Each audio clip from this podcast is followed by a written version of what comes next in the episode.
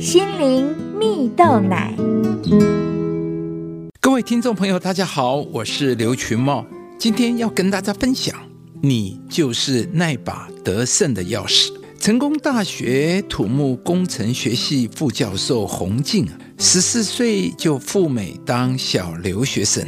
他曾拿到几乎未曾颁过给非美国人的美国国家太空总署奖学金啊！二零一三年自美国哥伦比亚大学博士毕业后，他便进入了国际半导体设备大厂工作了一年，后来回到台湾任教于成功大学。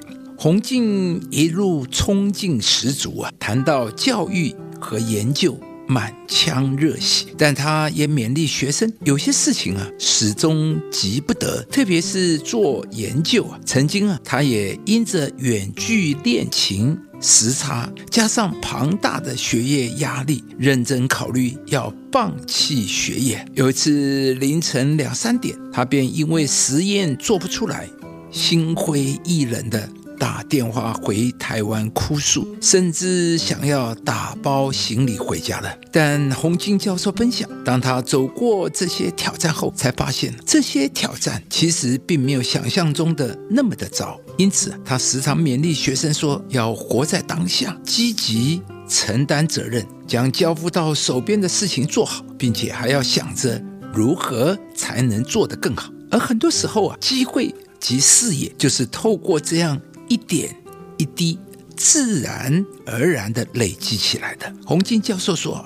每一个人都需要透过持续的知识累积，走过属于自己的旅程呢。持续聚焦以及勇于面对挑战，才能建构自己的未来。亲爱的朋友，勇于面对挑战，持续聚焦，你才能建构自己的未来。故事中，洪静教授时常勉励学生要勇于面对挑战，肯定自己。那么一开始看似巨大的挑战，当你面对它的时候，就不算什么了。而就好像在圣经中啊，上帝第一次向基甸显现的时候，上帝就称基甸为大能的勇士啊。而事实上，当时基甸正躲在酒榨里打麦子，而可能。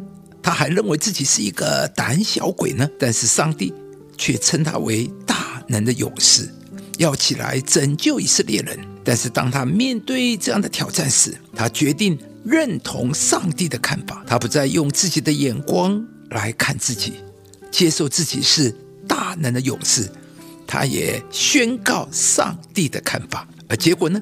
基甸。就真的成了大能的勇士。亲爱的朋友，你抓住了这个得胜的钥匙？上帝做事是照着我们的相信，照着我们的信给我们成全的。也就是说，你怎么信，上帝就怎么成全。当祭奠相信上帝，认同上帝，上帝的大能在他的身上就有出路，上帝就将祭奠里面一切的潜能完全发展出来。所以。后来祭奠才能有勇敢、有信心，带领三百位勇士击败了米甸人，而这和以前的祭奠是完全不同的。今天，上帝就是要提升你、改变你，但你必须认同上帝的看法，认识到自己的价值。如此，你的信心就会带来上帝的同在，上帝也必能在你生命中为你成就大事，带领你走向成功的未来。所以我告诉你们，凡你们祷告祈求的，无论是什么，只要信是得着的，就必得着。